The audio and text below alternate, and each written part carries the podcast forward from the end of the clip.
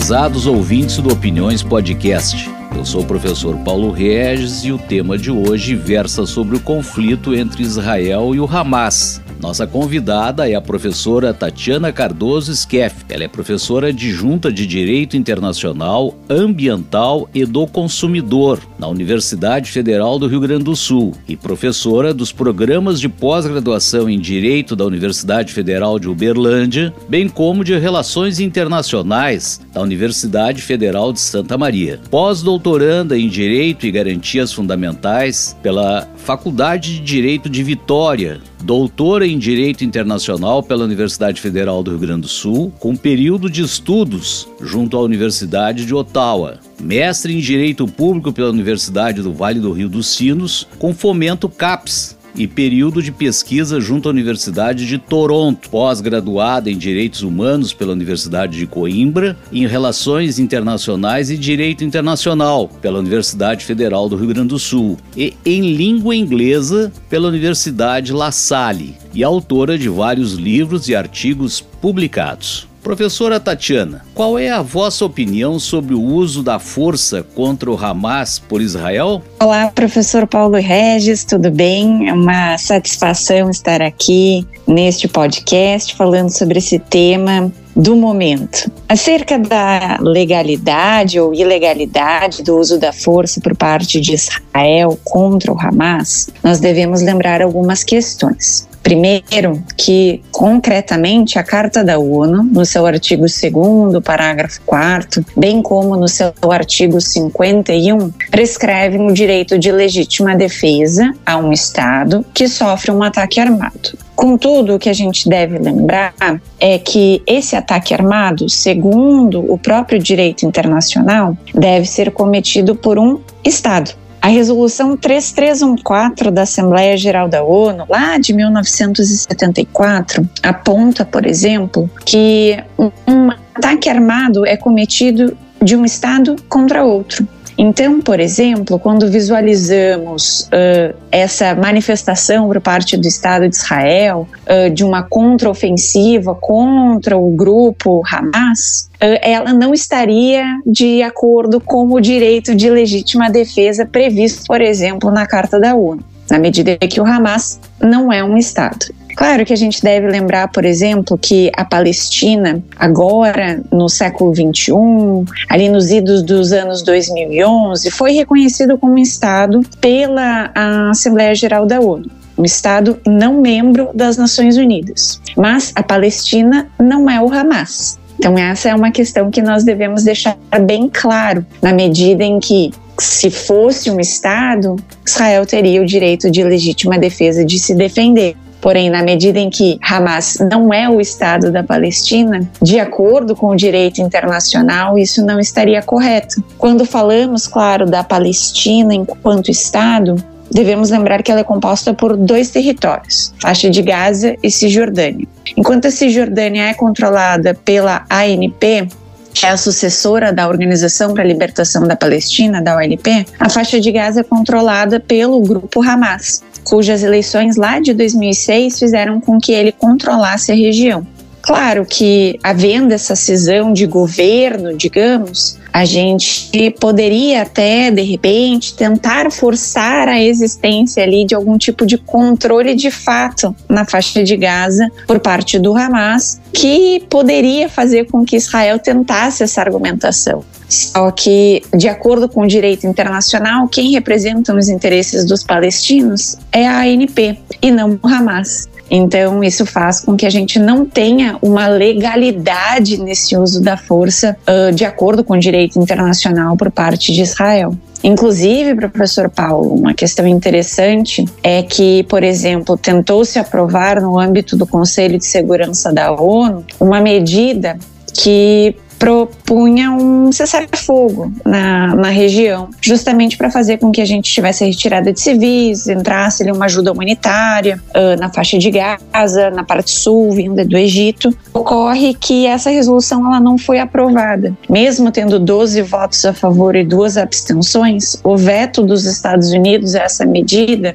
no dia 18 de outubro, fez com que a gente tivesse, por exemplo, a sua negativa Na medida em que os Estados Unidos é um membro permanente do Conselho, se ele diz não, a medida não é aprovada. Só que é uma questão interessante de se pontuar que a representante dos Estados Unidos não quis aprovar a medida porque na resolução não havia previsão da, do uso da força por parte de Israel de, de legitimamente se defender. Só que, como havíamos comentado, esse direito de legítima defesa só existiria se a gente estivesse falando, por exemplo, de um Estado cometendo um mato contra outro Estado, e não, por exemplo, o Hamas, mesmo sendo o governo de fato da faixa de Gaza, não representando a Palestina no plano internacional, uh, fazendo aqueles atos no dia 7 de outubro. Então, essa é uma resposta bem pontual sobre essa sua, esse seu questionamento. Muito bem. Professora Tatiane, informe aos nossos ouvintes, por favor, quais são os limites trazidos pelo direito internacional nos conflitos armados. Certo, essa é uma outra questão bem importante. No âmbito do direito internacional, nós temos diversos ramos. Temos lá o direito ambiental internacional, o direito do trabalho internacional, e outro ramo bem interessante é o direito internacional humanitário. O direito internacional humanitário é aquele que rege os armados, ou seja, é o direito aplicável quando da existência de um conflito armado. Por mais que nós uh, não tenhamos uma legalidade no uso da força, como falávamos no questionamento anterior, na medida em que existe um conflito, esse direito internacional humanitário deve ser aplicado. De acordo com o Comitê Internacional da Cruz Vermelha, na mínima existência de violência, a gente já deve aplicar as quatro convenções de Genebra de 1949. Essas quatro convenções de Genebra de 1949 que são a base desse direito internacional humanitário. E as convenções de Genebra de 1949 que trazem os limites, por exemplo, sobre o que pode e não pode ser feito dentro uh, de uma mínima existência de violência entre duas partes. No caso aqui que estamos falando desse conflito atual no Oriente Médio, nós devemos pontuar algumas questões. Se por um lado, por exemplo, as atitudes do grupo Hamas em sequestrar civis estão em desacordo com o direito humanitário, na medida em que, de acordo com o direito humanitário, nós não poderíamos visar civis durante uma incursão militar, uma incursão armada que seja, estando, portanto, ilegal uh, o Hamas nessa sua atitude de sequestrar pessoas civis, nós também temos ilegalidades por parte de Israel nessa sua contraofensiva. Por exemplo, na contraofensiva, quando uh, temos ali o impedimento por parte de Israel de entrada de água e outros suprimentos básicos na faixa de Gaza, fazendo com que, por exemplo, a população civil também sofra com essa falta de mantimentos, isso, por exemplo, é uma violação de direito humanitário. Mesmo que nós tenhamos né, uma situação ali que muitos membros do Hamas se encontram em Gaza, isso não poderia ser feito por Israel na medida em que atinge a civis. Então, ambos os lados violando esses direitos de civis se encontram irregulares de acordo com esse direito humanitário. Outra questão bastante pontual que a gente deve lembrar são os alvos durante uma incursão militar. Durante uma incursão militar, nós temos alvos que não podem ser atacados. Dentre esses alvos estão não só, por exemplo, prédios uh, de habitação de população civil como um todo, senão também, por exemplo, hospitais, uh, senão também, por exemplo, uh, locais em que uh, escolas ou outras pessoas estão abrigadas como se fossem ali um, um tipo de um, um, um refúgio para elas, para essa população civil. E o que a gente visualiza é, por exemplo, uma violação por parte desse direito humanitário uh, em relação a esses alvos que estão sendo escolhidos porque a gente nota não apenas o bombardeio de, uh, por parte de Israel, né, de uh, alvos civis, senão também há aquela controvérsia nos últimos dias em relação a ter sido um hospital alvo de uma incursão militar, em que pese alguns digam que não tenha sido Israel que fez o bombardeio, outros dizem que foi. Just por causa de um post de um ministro de Israel falando que naquele, naquele local havia uma base do Hamas. Acerca disso, a gente também deve falar que existem dois critérios para que um alvo seja escolhido: proporcionalidade e o efeito do ataque desse, da escolha desse alvo. O que acontece é que muitas vezes, uh, de fato, hoje em dia, nesses conflitos armados que estamos tendo, uh, muitas partes elas se abrigam, elas se utilizam desses locais uh, em que civis se encontram fazendo com que, claro, haja ali um questionamento sobre a legalidade ou ilegalidade desse, da escolha desse alvo por parte de uma das ofensivas né, militares. Só que a gente deve analisar se é proporcional para a finalidade do conflito atacar aquele alvo a gente tem que ter bastante claro que aquele alvo ele é de suma importância para atingir a finalidade do conflito, para que eventualmente a sua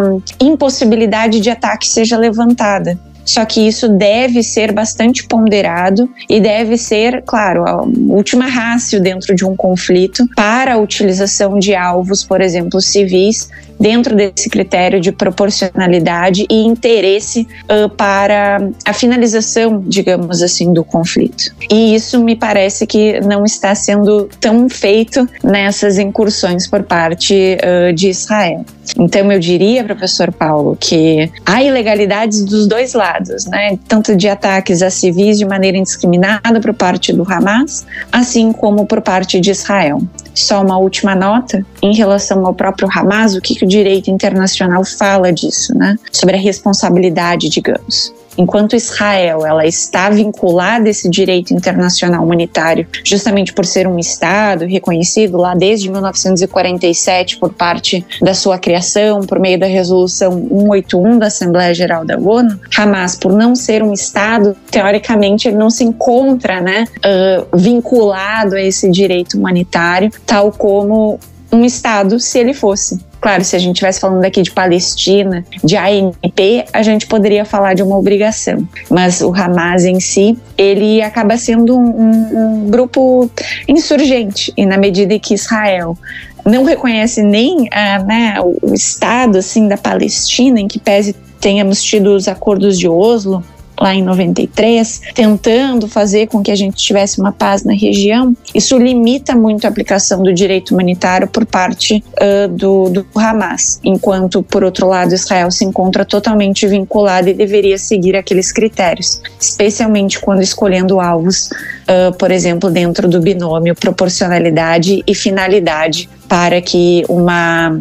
incursão, mesmo num alvo civil, seja uh, considerada daí correta de acordo com o direito internacional humanitário. Acho que seria esse minha resposta a esse segundo questionamento. Agradecemos a professora Tatiana Cardoso Skeff e convidamos os ouvintes do Opiniões Podcast para o nosso próximo episódio. Até breve.